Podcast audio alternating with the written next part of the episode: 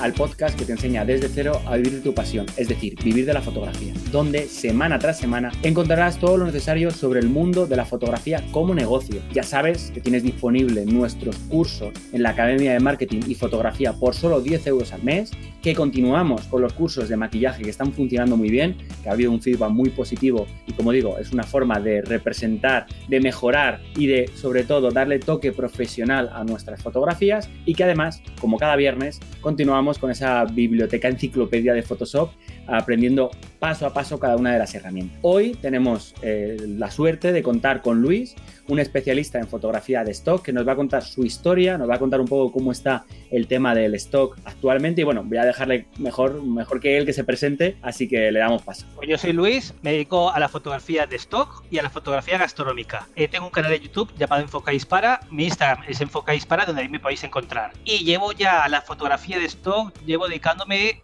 hostia, ya ni me acuerdo, de 2014 más o menos. Sí, 2014. Ya han pasado añitos. y lo que más tiro en fotografía de stock suele ser fotografía de productos, gastronomía y lifestyle. Es lo que más suelo hacer a día de hoy. ¿Empezaste, entiendo, con el tema de la fotografía antes o fue un flechazo en 2013, 2014 y dijiste, bueno, me lanzo con la foto a la vez que me gusta como hobby, lo voy a intentar profesionalizar o fue previamente, la fotografía llegó a ti previamente? Vale, eh, yo soy diseñador gráfico, tengo la carrera de diseño gráfico, ¿vale? Y ahí estaba la asignatura de fotografía. Había que revelar la fotografía con los productos, los líquidos, el laboratorio, y eso me gustaba, la verdad que me gustaba. Estar sentado en una silla ahí escuchando teoría de diseño a estar haciendo fotografía práctica con el carrete, había que estar muy divertido. Pero bueno, lo que suele pasar, que aprendes y luego se te olvida. A mí al cabo de tres meses no me acordaba de nada. Y dejé la fotografía olvidada, la dejé. Entró la crisis de 2008 que tenía una empresa de rotulación, entró una crisis fuerte, yo ahí en stock no sabía nada. Y a partir de 2010 dije, hostia, es que no tengo ni para pagarme el internet de casa. O sea, ya el internet, ya es que estaba apurado. Tengo que buscar un sistema para que me permita algo. Y un día un cliente me pidió unas fotografías para un catálogo de un producto, de un, era de mojitos, me acuerdo, para hacer un catálogo de un bar mm. y compré fotos en Shutterstock. Y luego me entró el flechazo, pensé, ¿y estas fotos quién las hace? Entonces me puse a averiguar y vi que las hacía gente que colaboraba con Shutterstock y ya me picó el gusano y pensé, tengo una cámara que me habían prestado en esos días, ahí guardada, digo, pues me han prestado la cámara, voy a sacar cuatro fotos, me gusta la foto, aunque no llevaba años que no hacía una foto, digo, voy a probar. Y cogí mi cámara, me fui a la calle y a sacar cuatro fotos del paisaje que tenía al lado de mi casa. Con la movida, ahí empezó a, a picarme el gusanillo de la fotografía. Hay que decir que estas fotos que hice al lado de mi casa fueron todas rechazadas, ¿eh? Todas movidas. Eso te iba a decir, porque siempre todo suena muy bonito en el stock, luego vamos a profundizar en ello, pero, pero siempre esas primeras emociones de las primeras ventas, o lo que dices tú, los primeros rechazos, pensando que tus fotos son las mejores, son, es, un, es un palo, pero aún así a ti no, no, te echo, no te echo para atrás, por lo que vemos. También el hecho de, de estar en una crisis y buscar alternativas, que, que, también es otra cosa que hay que destacar, sobre todo en la situación en la que estamos a nivel mundial, que pensamos que la crisis hace todavía arrestar más, pero no, también da muchas posibilidades o planteamientos nuevos, ¿no? Como fue, como fue tu caso. Entonces, ostras, que, que, sea, que hay un impasse ahí para luego poder eh, cambiar, evolucionar, sí que, sí que es importante. No, una mala situación puede ser ese pequeño empujón de mm. siempre pensar a lo mejor en emprender o en cambiar de trabajo, en dedicarme a lo que me gustaría y no te atreves porque claro, siempre da miedo, pero una mala situación puede ser esa mano que te empuja y dice, venga, salta que no te queda otra o es el momento.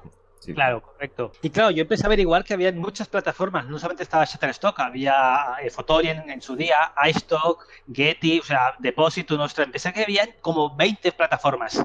Y empecé a estudiar a ver cuáles las, las que más vendían, las que menos. Y de mientras iba aprendiendo el sistema de cómo adaptarse al sistema de subida de fotos, iba trabajando con los rótulos, iba haciendo, iba cambiando el temporal. ¿Qué pasa? Que con el tema de los rótulos, aparte de que iba mal, es un trabajo muy estresante. Así. ¿Ah, al tope. Eh, es toda última hora. Quiero un rótulo para dentro de tres días que abro el local. Tardan en pagar, hay que poner material, equipo, recursos, eh, empleados, etcétera. Y eso me agobiaba mucho. Eh, ahí iba estresado, siempre iba de mala leche. Y, la otra forma de la fotografía de stock era coger la cámara, irme por mi barrio, hacer cuatro fotos súper tranquilo, súper relajado, y empecé a calibrar el nivel de vida. Y mi idea era llegar a un nivel de que con la fotografía de stock, los rótulos los dejando los delegando, delegando o dejando. Ya pensé a ver lo que surja. Y rapidito, rapidito, al cabo de año y medio dije, rótulos, se acabó. Se acabó. Es casi como cambiar de jefe, ¿no? O cambiar de, en este caso, tú te, porque ahora mismo sí que es cierto que sigues teniendo un jefe, que no deja de ser las empresas con las que tú trabajas para subir fotografía de, de, de stock, pero, pero en este caso pasas a, a, tener un trabajo en el que tú también tienes que exigirte, en el que tienes que cambiar, en el que tienes... Y luego, que se dice pronto, año y medio, dos años, hasta ir eh, equilibrando y luego en los siguientes años hasta completar realmente, ¿no? El, bueno, aquí solemos decir el cambiar de una rama a otra, ¿no? Sueltas una rama para agarrarte a la otra, que requiere su tiempo, que el stock no es de la noche a la mañana, ni mucho menos, o para gente que nos esté escuchando o viéndonos, que diga, bueno, pues me saco un dinero, ya, pero es que un dinero requiere una, un trabajo y una planificación que tiene, que tiene su complicación, ¿no? Que parece que tiene esa imagen de, no, el stock es fácil, meto las fotos que he hecho de mi, de mi perro de, de, o de un viaje y ya me gano 100 dólares. Porque ¿cuánto tiempo pasaste tú más o menos entre que subiste esas primeras fotos que te rechazaron hasta que dijiste, mira, esto ya empieza a ser rentable. No que a lo mejor vivieras únicamente de, de la fotografía de stock, pero dijeras, oye, pues sí que esto me lo puedo, ¿no? Le puedo meter más horas y vivir únicamente de esto. Buena pregunta. Mira, eh, muy simple la primera semana que ya me, me pagaron fotos en Shutter, eh, vendí ya una, una foto de mi perro, justamente de mi perro. Mira. A la semana siguiente vendí dos, a la tercera semana vendí cuatro. Y pensé, si esto va creciendo potencialmente. ¿qué pasa si tengo mil fotos? Hice mis cálculos, pensé, con mil fotos puedo hacer un buen dinero. Seguí subiendo fotos cada semana. Y yo me di cuenta que al mes vendía mucho más que la primera semana. Entonces yo diría que tranquilamente a los seis meses me di cuenta que si yo le dedicaba full, full tiempo a esto, iba a crecer muy bien. Iba a crecer muy bien y me di cuenta que las ventas iban aumentando mes tras mes. Estoy hablando de 2014, ¿vale? Entonces, había menos competencia también y menos fotos a la venta. Pero con cualquier cosa que fotografiaras, se vendía. Se vendía. Entonces dije, hostia, ya está. Esto en seis meses ya me compaginé la empresa de rótulos y hacía lunes y martes fotografía, miércoles, jueves y viernes, rótulos. Sábado domingo desconectaba. Era lunes, martes, miércoles, fotografía. Jueves y viernes, rótulos. Y al cliente que no le gustaban los rótulos porque iba más tarde, digo, lo siento, eh, no me interesa, búscate otro rotulista. Y empieza así, empieza así. Y supongo y que también el tiempo de foto no es lo mismo el tiempo, que el tiempo de subida, o sea, de, de la preparación previa. O sea, también es uno de los factores que yo creo que hay que destacar, que el, tienes que preparar previamente la sesión, que creo que te va a llevar casi más tiempo que las propias fotografías y luego eh, catalogar esa fotografía, bueno, poner las palabras clave y todo el rollo, ¿no? Eh, que ahora supongo que está más automatizado por ciertos programas, pero que en su momento a lo mejor sería más complicado casi eh, meterlos casi a mano, ¿no? O casi uno a uno. Claro, en 2014, como estaba empezando en esto y no tenía mucha idea, hacía fotografías no muy planificadas. Estábamos llegando en verano, me voy a la Costa Brava y saco fotos, por ejemplo cojo a mi pareja y le saco cuatro fotos. Así como casual, espontáneo, ¿vale?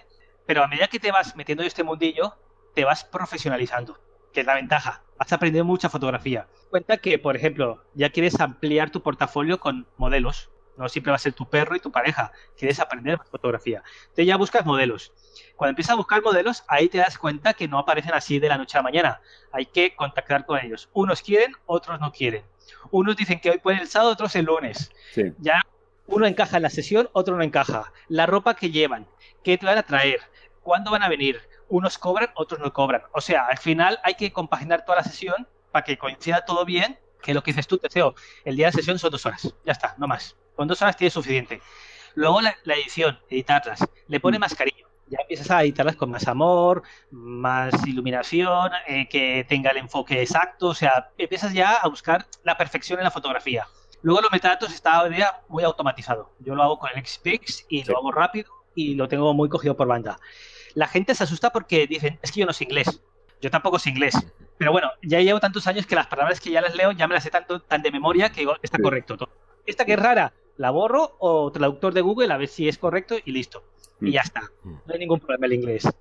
Pero sí, lleva a lo mejor una sesión lifestyle de las buenas. Si puede llevar a mí me lleva dos horas de sesión fotográfica, tres, cuatro horas de edición, una hora poniendo palabras claves, subiéndolas, y a lo mejor sí, se me puede ir una semana, dos semanas planificando la sesión. Eso sí, eh, ¿dónde lo vamos a hacer? ¿Cuándo lo vamos a hacer? ¿Dónde vamos a ir? ¿Quién puede? ¿Quién no puede? Eso claro. lleva tiempo. Y esa es la diferencia a, a, día de hoy. A lo mejor en 2014 era diferente, pero a día de hoy es la diferencia entre vender y no vender. Además del, del propio estilo, ¿no? De que tú vayas a, poner, ¿no? Que antiguamente sí que te aceptaba cualquier cosa, pero ahora requiere toda esa planificación y todo ese curro. Oye, que, se disfruta, que también me dices tú, al final como lo haces tú, le das tú vueltas al coco, pero va para un estilo de persona, de fotógrafo o de fotógrafa que le guste trabajar así. Y claro, a mí me parece muy curioso que pasaste directamente como a entrar a la fotografía de stock, que normalmente es que quieres ser fotógrafo, escuchas que existe la fotografía de stock y empiezas a mirarlo. ¿Tú antes de todo esto te habías planteado en algún momento de tu vida de, oye, pues a lo mejor trabajar de fotógrafo podría estar bien o algo de eso? ¿O fue pues lo que, ¿no? Lo que has contado de, no, no, directamente vi, ¿no? Compraste las fotografías y dijiste, oye, aquí hay negocio y esto puede estar bien. La fotografía siempre me había picado el gusanillo, siempre. Y como tenía el estudio de rotulación y me pedían fotos, muchas, a veces algún cliente me decía, mira, tengo un plato de comida, unos canelones, un pollo las, hazme una foto para el rótulo. Entonces yo sacaba la foto con la cámara una compacta, sacaba una fotito, dos foquitos, luego en Photoshop le cortaba el fondo y la ponía en un rótulo. Y pensé, si diéramos el servicio de fotografía, podríamos captar eh, rotulación, fotografía y, y diseño gráfico. Eso en el 2006-2007. ¿Vale? Entonces ya me picaba el gusanillo la fotografía, pero no lo veía como a, la, a medio plazo no veía que me iba a dedicar a esto, no lo sabía. Entonces entiendo que te has ido formando poco a poco, según has ido avanzando en ello, de, eh, forma autodidacta o con algún curso, alguna especialidad o todo autodidacta. El stock es lo que es mi escuela. Yo soy el stock es donde he aprendido todo lo de fotografía, el ISO, el ruido, el rango dinámico, las aberraciones cromáticas, ¿eso qué es? Y mira qué foto que te pone ahí el borde lila y azulado, y digo, esto, hostia, ahora veo fotógrafos que venden un producto aquí en mi pueblo que hace una foto de mojito con aberraciones cromáticas. Y yo digo, ¿dónde van vendiendo esta foto así? Han cobrado 200 euros por esta foto, qué mal. Para mí es una... fatal. Pero el cliente muchas veces no se da cuenta. El cliente no está entrenado y es una de las cosas que va a ir cambiando con el paso de las generaciones. Dentro de unos años el cliente va a estar muy entrenado a nivel visual, sobre todo a nivel de edición, y nos van a exigir mucho más, pero como dices tú, es poco a poco. También es cierto que si, al formarte así tardas, has tardado mucho más, pero como entiendo que ha ido de la mano, ¿no? A la vez que hacía la sesión, ya tienes una base de edición, como tenías tú, ¿no? Que a lo mejor si no lo corregías con edición era tu, tu salvaguarda, pero luego supongo que ha sido, lo has ido mejorando. Os voy a contar una cosa que os va a hacer gracia. Yo disparaba en JPG, JPG directo, y luego a Photoshop. Y claro, o sea, ya te puedes imaginar. Cuando una voz me dijo, en Lightroom, en cámara RAW, en Capture One, yo pensé, hostia, en RAW. Me miré, lo analicé, pensé, digo, hostia, ¿qué, qué? Se me abrió un montón de posibilidades. O sea, pues yo ya Photoshop duro y puro. Claro, era diseñador gráfico, me había enseñado Photoshop y Photoshop, Photoshop a muerte. Porque pensaba muchas veces que el fotógrafo es el que el que ha nacido sabiendo que va a ser fotógrafo, el que es el lo mejor, tal. Y muchas veces no contamos este tipo de batallitas, que es lo que nos humaniza. Es que todos nos equivocamos, todos hemos empezado por algún, por, por, desde la base, de una forma o de otra. Y, como digo, no hay que ocultar este tipo de cosas que me parecen lógicas y que muchos nos sentimos identificados, ¿no? A los inicios. Mira, haber disparado en JPG me sirvió, ¿sabéis para qué? Para sacar el balance de blancos correcto desde cámara. Porque en Photoshop corregir balance blancos es un, casi imposible. Entonces yo intentaba sacar, si era fotografía de gastronomía, sacar el balance blanco ya correcto del JPG. Ahora ya veo más relajado. Automático, disparo en RAW y ya en Lightroom lo corrijo. Sí, lo ajustas, sí. Y, nada, otra pregunta que te queríamos hacer es que, claro, ahora está el trending topic de la fotografía de stock, que es lo que ha pasado con los cambios en, en Shutter y demás. ¿Y cómo te ha afectado a ti estos cambios? Porque eh, obviamente no estás en una, no, no estás únicamente en Shutter. Eh, en cuanto a Shutter, ¿cuánto, o sea, te ha bajado la ganancia de este, de este primer mes o cómo lo ves? Vale. Shutter a día de hoy para mí es solamente el 30% del ingreso. No es el 50 ni el 60 de 30, por suerte, ¿vale? Tiene su ventaja. Mm. Y mucha gente me ha hecho esta pregunta en estos días y a todos he contestado mismo. Llegamos el primer mes. Empezó esto el 1 de junio, creo, y no vamos a terminar el mes. De momento, sorprendentemente, en mi caso, sigue igual. ¿Por qué? Está cayendo de 10 céntimos, 14 céntimos, 12 céntimos. Que me cae a mí a 36 céntimos. Pero me han caído dos extendidas, una de 25 dólares y una de 12 dólares. Me han caído varias de 5 dólares y unas cuantas de 1,98 dólares. Esas de 5 dólares antes no me caían entonces eh, me está ayudando en la media. Entonces, en la media por descarga sigue exactamente igual. Puede que a lo mejor, sí, eh, si tenía una media de 0,90, ahora esté en 0,82 céntimos. Entonces yo a la gente le digo que vamos a, paso a paso, no nos pongamos de mala leche, vamos a dar un tiempo de uno, dos, tres meses. ¿Cómo funciona? Si vemos que empieza a caer en picado las ventas o siguen igual pero ganamos menos, pues hay que buscar otra, otra vía. Ya está. Si vemos que sigue igual, pues no nos quejemos tanto. Si vemos que Shatter hace un movimiento de ficha y consigue más clientes, puede compensar. Pero claro, eso depende de Shutterstock. Ahí nosotros no podemos hacer gran cosa. Pero hay compañeros que ganan mucha pasta y claro, el ingreso les mengua mucho, mucho, mucho, mucho. Tanto que dices, ¿me vale la pena o no me vale la pena? En mi caso, de momento, sigue igual. O sea, vamos a esperar dos meses más. Claro. Esto es una, es una clave en realidad que se puede aplicar a todo porque muchas veces eh, en distintas acciones que haces dentro de tu trabajo como fotógrafo, lo primero a veces no analizamos qué es lo que sucede con esos cambios que generamos nosotros o que suceden en nuestro entorno y si los analizamos no puedes decir, vale, ha pasado esto y ahora qué, y ahora qué, y, y, tengo que reaccionar ya, déjame, no, calma, lo que dices tú, vamos a ver con más tiempo porque puede ser algo puntual que de repente incluso que este mes a todo el mundo le vaya fatal, pero luego vaya creciendo porque lo que decía, cada vez tengan más clientes o puede pasar a saber qué. O sea, esto es sacar la bola de cristal realmente. Y sacando la bola de cristal, ¿tú crees que va a haber más agencias que van a tirar por este lado? Obviamente, todo suposiciones y tal. ¿Tú qué crees? Esperemos que no. Pero bueno, vamos a ser sensatos. Hmm. Vamos a lo que yo veo, ¿vale? Hmm. Está FreePic está muy fuerte ahora. Solamente tiene 7 millones de imágenes a la venta. Shutter tiene 300 millones. FreePic tiene contenido gratuito. Da imágenes gratis. Y luego tiene a la venta. En FreePic se vende mucho. Mucha foto cada día. O sea, es la que más vendo. Mucho. A 10 céntimos todas. Ahora han bajado comisiones. Ya están a 7 céntimos la foto. Ya van bajando. Pero se vende mucho. Entonces yo creo que Shutter ha hecho lo mismo. Vamos a bajar comisiones. Si la gente manda FreePic, y siguen vendiendo, nosotros bajamos comisiones y ganamos más. Y justamente ha pasado esto, en Deposit Photo me cayó una de 18 céntimos. Nunca me había caído, eran 31 céntimos, 36 céntimos. Ya empieza a mover ficha, a bajar precios tal vez. Entonces, la gente augura que viene una crisis ahora económica. La, la rotura de la burbuja, ¿no? Que se llevaba diciendo hace mucho tiempo, que parecía que, que el mercado absorbía cualquier tipo de fotografía o esa cantidad ingente de, de fotógrafos profesionales y no profesionales, pero bueno, yo sigo pensando que al fin y al cabo son fotógrafos porque se, están, se lo están trabajando, ¿no? Para, para estar ahí. Y entiendo que ya, se llevaban años diciendo que llegaría el momento que explotaría la burbuja y que, y que se establecería, pues eso, una crisis, que nunca la ha habido en el stock a, a día de hoy. Claro. Entonces, puede que pase que esta misma crisis venga bien. Y que dices insensato, porque a lo mejor hay demasiado fotógrafo que no se dedica al 100% a esto, sino a ratos. O están probando subir dos fotos y las aburridas, llenando portafolios, llenando espacio en los discos para no vender. La gente se aburrirá y lo dejará. Si lo dejan, no habrán colaboradores que suban nuevos contenidos. Y las agencias puede que digan, tenemos que subir comisiones para que vuelva otra vez a venir fotógrafos. O sea, un, un reset, un vuelta a empezar. Eso sería ideal. Claro, yo una cosa que nunca he entendido ha sido que que se abriera tanto las puertas a cualquier fotografía cuando antes eran muy exigentes y así lo que sucede es que también supongo que esto hay que analizarlo y si siguen así es porque sacarán ventajas, ¿no? Porque hay, hay agencias que dicen, pues yo no te pago hasta que no llegues al tope de 30 euros, de 50. Y claro, eso de tanta gente subiendo esas fotografías que nunca llegan a ese tope, claro, es un dinero que se están llevando totalmente de gratis, pero yo creo que también les puede dañar en que sí, ¿de qué te sirve tener 300 millones de, de fotografías si luego de esas, cuánto, qué tanto por ciento realmente te van a comprar?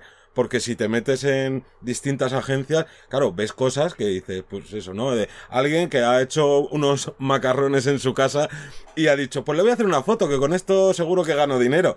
Y al final lo que estás haciendo muchas veces es tapar la visibilidad de otras fotografías que son mejores, o yo como cliente, si me meto en una agencia y de un primer vistazo veo que entre dos agencias en las que me gustan los precios que tienen, una tiene peor calidad y otra tiene mejor, obviamente voy a suscribirme a la que veo que tiene más calidad. Entonces yo creo que ahí también puede haber un cambio. En este caso también afecta a la productividad de la empresa, que es una cosa que nadie se suele fijar. Si suben mucha más cantidad de fotos, al final tienes una persona ahí que te está eh, seleccionando la foto, que te está diciendo si es válida, si no es válida, Y claro, esa persona tiene una limitación humana al haber muchísimas fotografías. Entonces, cuanto más, lo que decías tú, cuantos más, más fotógrafos o más colaboradores se incluyan, necesitan ampliar esas, esa cuartilla de gente, esa cantidad de gente que trabaje seleccionando, por lo cual es más gasto, más dinero y puede ser menos beneficio. Entonces, entiendo el tema del reset, como dices tú, la teoría del, del reset para volver un poco desde los inicios. Eh, pero bueno, claro, esto mm, para la gente que se dedique de forma a lo mejor puntual, que se gane, imagínate, 200 dólares o 200 euros al mes, tampoco es un reset. Realmente es para gente que, que a lo mejor ha probado y se ha ido, es que, que no tiene nada malo. Ahí habrá fotógrafos que, que, han probado y o no es el momento, o no les ha gustado, o no les ha funcionado. Entonces, creo que puede ser por ese, por ese aspecto positivo. Y me pareció también muy interesante en una entrevista que vi tuya, no me acuerdo cuál, cuál era, que decías eh, una opción que era de si hay una foto que no se ha vendido en los últimos tres años ni una vez, quítala de ahí. Sí. ¿No? ¿Para qué? ¿Para qué? Hmm. Dreamstyle lo tiene. Dreamstyle creo que a los 5 años, si una foto no se ha vendido, se borra automáticamente. Y Shatter, Adobe hace lo mismo. Estas fotos, 3 años, vamos a poner, ni una sola descarga, ni una. Eliminado la foto automáticamente, no, no gusta, no sirve, no funciona. Y tienes siempre fotos que están muy bien. Fotovendibles, fotovendibles que el cliente busca. Eso debería ser automático. Ahora, con el, lo que comentabas, Teseo, de los revisores, Shutterstock ha puesto robots. Ah, sí. Entonces, son automáticos que te dice si la foto mola o no mola. Te dice tiene ruido cuando no tiene ruido. Entonces también hay bastantes problemas con eso. Claro. Claro, porque no entiendo que irán mucho más rápido, pero se saltarán al final la inteligencia artificial de momento no lo supera, de momento. Vale, y te iba a preguntar, o sí. bueno, ¿tienes tú, Johnny? Sí, no, yo tenía ahí eh, una duda que es que, claro, tú pasas muchas horas en la postproducción como cualquier fotógrafo o fotógrafa, pero luego además añades la parte del etiquetado y demás. Durante todo ese tiempo de, trabajo, ¿haces algo a la vez? Me explico. Eh, ¿Te gusta trabajar en silencio? ¿Te gusta ponerte música, escuchar podcast, ponerte YouTube de fondo? Fondo, siempre. Tengo YouTube de fondo, me lo pongo a toda castaña y a mí el silencio no me gusta, me gusta el ruido, me gusta siempre escuchar sonidos de fondo. Entonces me pongo YouTube y voy escuchando vídeos, tutoriales y esas cosas. Si veo que estoy un momento un poco agobiado, pongo música. Pongo música un ratito así suave. Pero siempre me gusta aprender, tener información. Siempre me gusta que me vaya entrando en modo automático la información. Y si veo un vídeo interesante, digo, stand-by, pausa, lo miro, me lo apunto y luego lo veo. Sí, Pero siempre tendemos a, a, ser esponjas que se han tratado absorbiendo. Yo creo que nos pasa, nos pasa a todos. Oye, hace años, hace sí. años me ponía la televisión. Ya, claro. A las 10 de la mañana estás con la televisión puesta y quedan programas chorras de telenoticias, farándula y eso, y acababa agobiadísimo, acababa súper amargado de la vida. Digo, ya está, apago la tele. Sí, sí, qué bueno. Oye, te vamos a preguntar, eh, antes hemos estado hablando fuera de, de cámara o de micro, sobre las fotografías de cuarentena y tal, pero yo creo que es muy interesante destacar qué tipo de fotografía has hecho tú durante la cuarentena y por qué. Porque nos ha llamado la atención, porque creo que todo el mundo pensará, no, pues fotografías de stock, de mascarilla, de COVID, de todos estos rollos, pero ¿qué tipo de fotografías has hecho tú? Vale, pues lo que os comenté antes, lo vuelvo a explicar aquí para que todo el mundo los oyentes lo escuchen. Eh, todo el mundo se puso a hacer fotos de cuarentena, la mascarilla, la gente en casa, eh, aplausos en el balcón, etcétera, ¿vale? Uh -huh. Bien, pues yo apliqué una estrategia. No voy a hacer ninguna foto de ese estilo. Voy a hacer fotos para el después de la cuarentena, es decir, cuando pase este virus, pues dedicarme a mis fotos de siempre, que siempre duran en la vida.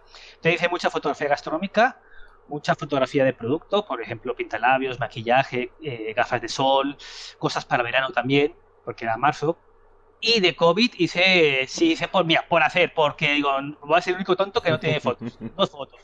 Entonces, esa fue mi estrategia. A día de hoy, yo no sé si he acertado o me he equivocado. Sé que compañeros están viendo mucho COVID, pero lo que comento, el día que pase esto, estas fotos van a quedar enterradas, ya no sirven. Y mis fotos van a empezar a resurgir. Esa es la estrategia que he aplicado ahora. Claro, nosotros, por ejemplo, dedicamos un podcast a hablar del contenido Evergreen, que es justo eso. Es, tienes que tener siempre en mente cuánta duración va o cuánta vigencia va a tener lo que estés creando, ya sea desde si creas contenido o en tu caso la fotografía de stock. Y es de, a lo mejor me puede resultar más beneficioso a corto plazo, pero a largo plazo, ¿qué, no? ¿Qué compensa más? Es, muy interesante que también la gente que se, que se dedique o se quiera dedicar a, al stock en general, pues que piense en, en la vigencia y la duración. También es verdad que esta cuarentena he hecho mucha fotografía para agencias macro. muchas, casi todas, casi el 80% para agencia macro. Entonces, mira, dije, voy a potenciar los, los macros, a ver qué pasa. Y justamente ha sido potenciarlos y ha bajado los precios de Shatter. Entonces creo que ahí he acertado un poquito. He acertado más o menos bien en la estrategia. Sí, es verdad que las agencias macro son lentos, va lento la cosa. No es como el micro que subes, está aprobada a las 2-3 horas y ya puedes tener ventas. En macro son 6 meses de vista. ¿En qué agencias macro estás? Estoy en Addictive, que es una distribuidora, y en Cabo que es otra distribuidora. Qué bueno. Y Image Directo. Mm. Y por curiosidad, eh, ¿te costó entrar en ellas? Porque mucha gente que en cuanto le rechazan la primera vez, yo sé que ahí tienes dos rechazos, el tercero generalmente es algo excepcional, pero generalmente sí que si te han rechazado dos veces es difícil entrar, entonces cuéntanos un poco tu experiencia entrando en el macro. Pues mira, en macro entré, vamos a hablar de Getty Image, entré hace años, pero hace muchos años, justamente tal vez 2016. a lo mejor era más, más sencillo. Sí, era más sencillo y era con la, ¿cómo se llama esta plataforma? Que era de fotógrafos antes que esta colección que, que ya Flickr, Flickr. A través del link de Flickr ah. eras aceptado en Getty. Ellos automáticamente te revisaban tus fotos y te decían si querías colaborar con ellos. Yo empecé a subir fotos y me llegó una mail de Getty, que eso era como un regalo porque que te tantas fotos que subían que si querías subir fotos a, a la venta. Y sí, empecé a colaborar con ellos. Lo tengo abandonado Getty lo tengo a día de hoy abandonado, porque las comisiones que están cayendo a día de hoy también son muy ridículas en macro. Entonces no, no, no subo. Luego entró Addictive Stock, esto fue también creo que en 2016, si no recuerdo mal, y fui de los primeros en entrar también. Creo que entré en junio, necesitaban colaboradores, le mandé unas fotitos mías y me dijo que le hiciera una sesión para ellos, a ver qué tal se encajaba. Le hice una de fitness y encajó y llevo trabajando con ellos 2016. Y Cavani Match menos tiempo, y fue súper fácil. Fue mandar mis fotos y aceptado. Y para adentro. Genial, genial, genial. Y, ahora otra pregunta es que, a pesar de que tú te dedicas a la fotografía de stock, ¿te llegan clientes más allá de, ¿no? del stock? ¿Te llegan clientes que contacten contigo? Oye, pues quiero que me hagas una sesión, me gusta tu estilo, lo que sea. Vale, ahora justamente está pasando esto, ¿vale? Con el Instagram están ya buscándome bueno, gusta mi estilo de foto, este estilo en concreto, cada uno tiene su estilo, suele gustar y encaja para algunos productos. Entonces, sí, me están llegando encargos. No es mi fuente principal de ingresos, es como algo, un extra. ¿Ves? Un extra. Mira, pues tengo 150 euros más para algo. Entonces, me están llegando. Hubo un encargo muy gracioso que venía de Houston. Y de Houston me encargaron unos inciensos, porque tengo una foto de inciensos muy vendible, que se vende mucho, y les gustaba mucho. Ellos habían comprado esa foto, la habían comprado, habían visto mi nombre, me buscado en Instagram, me empezaron a ver el perfil y me encargaron fotos de un producto de incienso. Esto fue curioso porque me mandaron los productos de Houston, que costó una pasta, les mm. hice las fotos y a la hora de pagar le dije, ya tengo las fotos, me pagas por PayPal y listo. Y me dijeron, vale, ahora te pagamos. Y no me han pagado. Mm. Tampoco tengo yo, pero tengo una caja así de grande llena de inciensos que lo que es que lo venderé en Wallapop. Lo voy a vender en Wallapop porque es que al final... Sí, Qué faena, te lo tienes que tomar con humor, porque si no te pegas, te pegas un rebote. Al final, digamos, trabajé para tener un montón de inciensos gratis. una Pero bueno, hay gente muy seria, muy, muy comprometidos, que están muy acostumbrados a trabajar así y, y dicen, es que a veces el fotógrafo de mi barrio, de mi ciudad, me pide tanto dinero, no, no es caro ni barato, me pide un dinero, ¿vale? Y no tiene tiempo, también es verdad que no tienen tiempo, me dice, me tengo que esperar dos, tres meses. En cambio, ya me busco por redes sociales, me gusta un estilo, ¿cuánto tardas? Va, vamos a decir una semana. Pues una semana, perfecto. ¿Cuánto cobras? Tanto, por PayPal o transferencia bancaria. Y son muy cumplidos y va muy bien, el va muy bien. Porque ya les gusta lo que haces tú. Y ahí justo viene otra de las cosas que queríamos hablar y es que ¿cuánto tiempo llevas tú creando contenido? Más, no, más allá del trabajo, pues claro, tú tienes tu canal de YouTube, tienes tu página web, creando artículos para el blog de tu web. ¿Cuánto tiempo llevas ya creando contenido? Vale, a ver, el canal de YouTube cuando empecé, en 2000... ¿En qué año estamos? ¿2017, verdad? sí. 2017, creo que... Sí, septiembre de 2017 empecé. Fue un día que me levanté y dije, tengo ganas de hacer un canal de YouTube. Así mismo. ¿Y sin qué voy a explicar? Sin ninguna idea de, pues para esto, para tal. Sí, sí, fotografía, lo tenía claro. Pero, venga, va. Yo soy de, lo, lo digo, lo pienso y lo hago. No me pongo a planificar mucho porque entonces ya no hago. Hay gente que tiene todo muy metódico, planificado hasta lo que van a morir. Yo ya y como surja. Fuera vergüenza. Me compré el micrófono, eso sí, el micrófono de corbata y listo, y ya está. Y sí, 2017, entonces... Pero no, es verdad, lo hice con una intención. Sí, sí, tenía una intención. Pensé, pongo mi página web, enfoquehispano.com, y esto a lo mejor, gracias a YouTube, se me posiciona automáticamente en Google, ¿vale? Y me saldrán encargos. Sí, voy, voy a probar, me saldrán encargos. Pero, ¿qué pasa? Que al final hice un vídeo de hablando de fotografía de stock, y ese fue el vídeo que lo petó, que empezó a tener visitas, suscriptores, y digo, hostias, pues venga, vamos a hacer vídeo de stock. Y ahí voy, ahí ya me llevó la. el público lo, ya te exige a dónde tienes que ir. Mm. Entonces veo que los, los vídeos de fotografía de stock y fotografía gastronómica suelen gustar, suelen gustar mucho, en mi caso. Además que veo que también de forma paralela, yo entiendo que lo has planteado como otra rama más, otra, otro punto más de económico, incluso de negocio, porque también tienes parte de formación en, tu web. Entonces, entiendo que es parecido pues, a los encargos. Eso, eh, habrás visto desde una, desde una base, ¿no? Que era como trabajar en, para, o de stock, con stock. Y a partir de ahí, ay, pues que también puedo sacar un poquito de aquí. Y una vez que ya has consolidado la base, ¿no? Habrás ido eh, limando diciendo, pues mira, hago encargos, también doy formación, también ofrezco tal pero entiendo que sería a partir de la base de, stock. Claro, tengo una teoría yo muy importante en mi vida que lo intento aplicar siempre, que es diversificar ingresos. Si tienes solamente fotografía de stock, solamente eso, y un día Shutterstock cierra, Adobe Stock cierra, te quedas cero. Si te dedicas a la fotografía de bodas, que es lo que ha pasado ahora, solamente eso, y viene un virus que nadie se espera, te quedas a dos velas. Pasa eso. Si tienes otro ingreso, dices, bueno, voy cambiando el temporal como puedo. Y como siempre he tenido esa filosofía, yo pensé, YouTube me puede ayudar. Me puede ayudar en algo. No sé cómo, me va a ayudar. Y cuando llegué a los mil suscriptores, los primeros mil, pensé, ah, venga, voy a hacer un curso. Voy a hacer un curso de gastronomía. Lo grabé rápido, en una semana así a piñón, rápido, venga, vale, yo mismo me lo guiso, yo mismo me lo como, yo me lo planteo, lo grabé y fue el primer curso que saqué con mil suscriptores. Y se vendió a las, a las pocas horas, lo puse en ofertas, creo que también 9 euros, y empezaron a quedar ventas ahí bastantes. Y me sorprendió el potencial que tenían los cursos online. Ahí me quedé sorprendido. Luego pensé, ¿quién compra esta mierda de curso? Porque yo pienso, ¿quién compra esta mierda de curso? Me, sorprendo de mí mismo, del potencial que tiene Internet. Y dije, pues esto es otra rama muy interesante. Muy interesante. Porque sí es verdad que hay fotógrafos de stock que trabajan todos los días todos los días, están todos los días con sesiones planificadas. El lunes esto, martes esto. Y está genial, ¿eh? Yo lo admiro. Yo no soy así. Yo hago una sesión a la semana, dos como mucho, y me gusta hacer otras cosas. Tampoco me gusta estar pensando solamente en foto de stock, me gusta hacer otras cosas. Y YouTube me permite esto.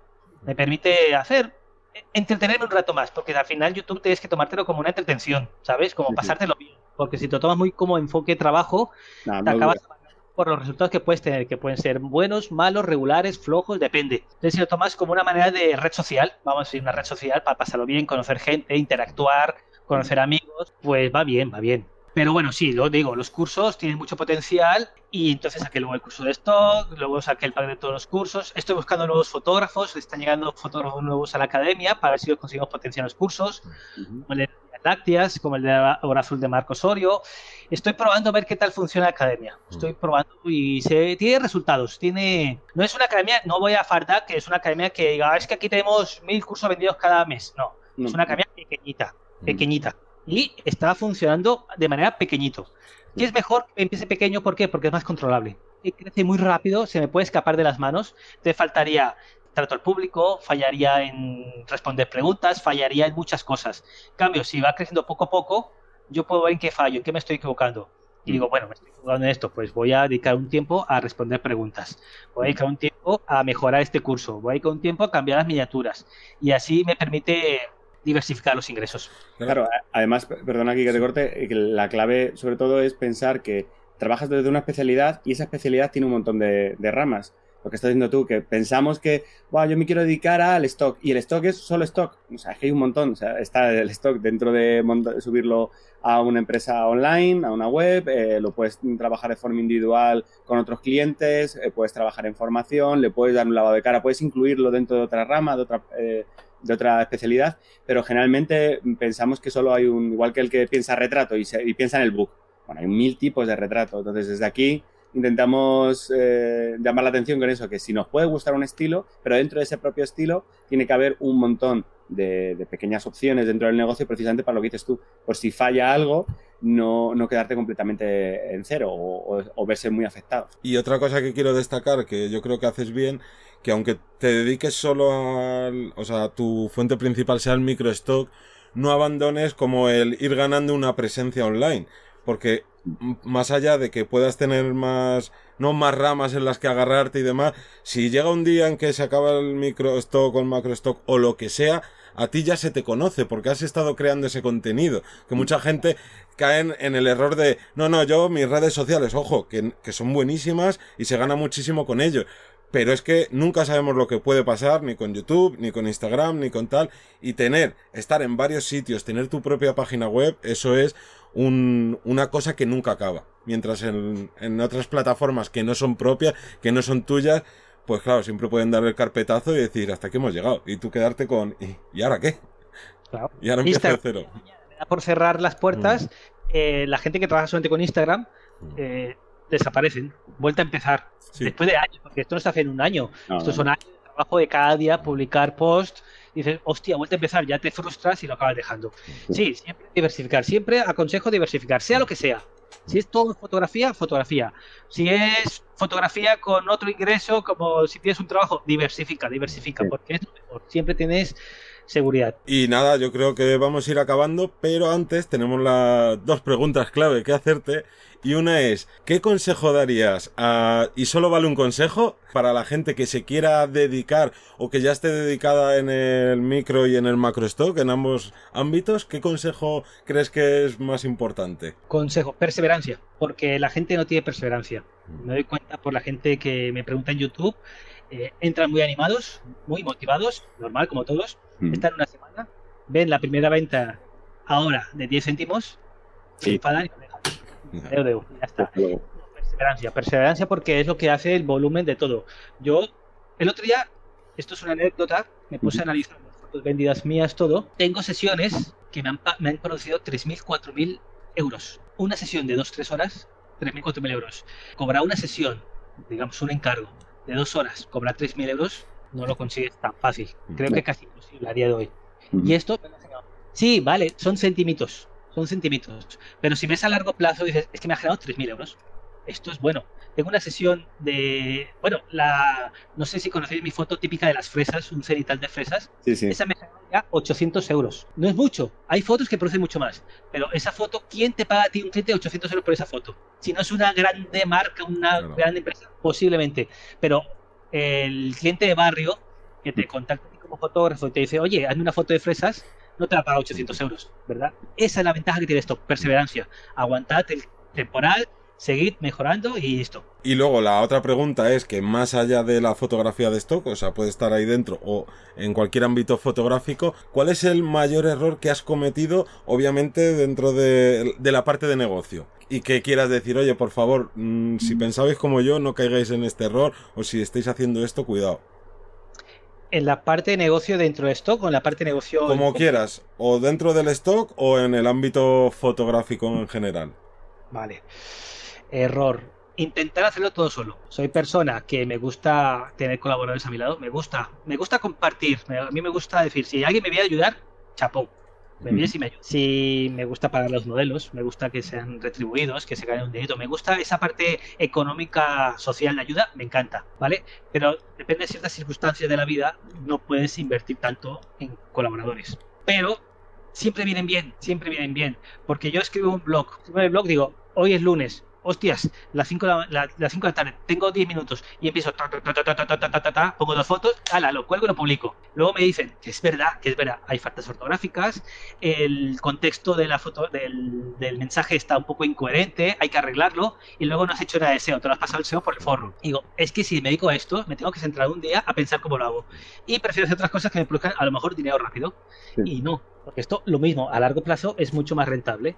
Pues hay que buscar colaboradores que te ayuden en, un pequeño ámbito, sea en SEO, sea en diseño, sea en, lo que sea, algo, algún colaborador siempre viene bien. Qué bueno. Pues, yo creo que, hasta aquí. Eh, recordaros que podéis seguir viéndonos y escuchándonos en vivirdelafotografía.es, que tenéis aquí al compañero Luis. Bueno, cuéntanos un poco redes sociales como remate para, para que puedan seguirte. Vale, en Instagram es Enfoca Dispara. Tú, Enfoca Dispara también. Todo fácil. Facilito. Y la página web igual, ¿no? Enfocadispara.com. Nada, pues muchas gracias a todos los que nos han escuchado.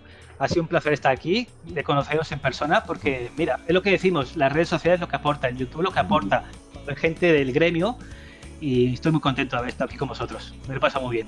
Igualmente. Y nada, a vosotros y a vosotras recordaros que tenemos los cursos de nuestra academia y que todos los lunes a las 7 de la mañana nos puedes escuchar. Así que un saludo. Hasta luego. Luego.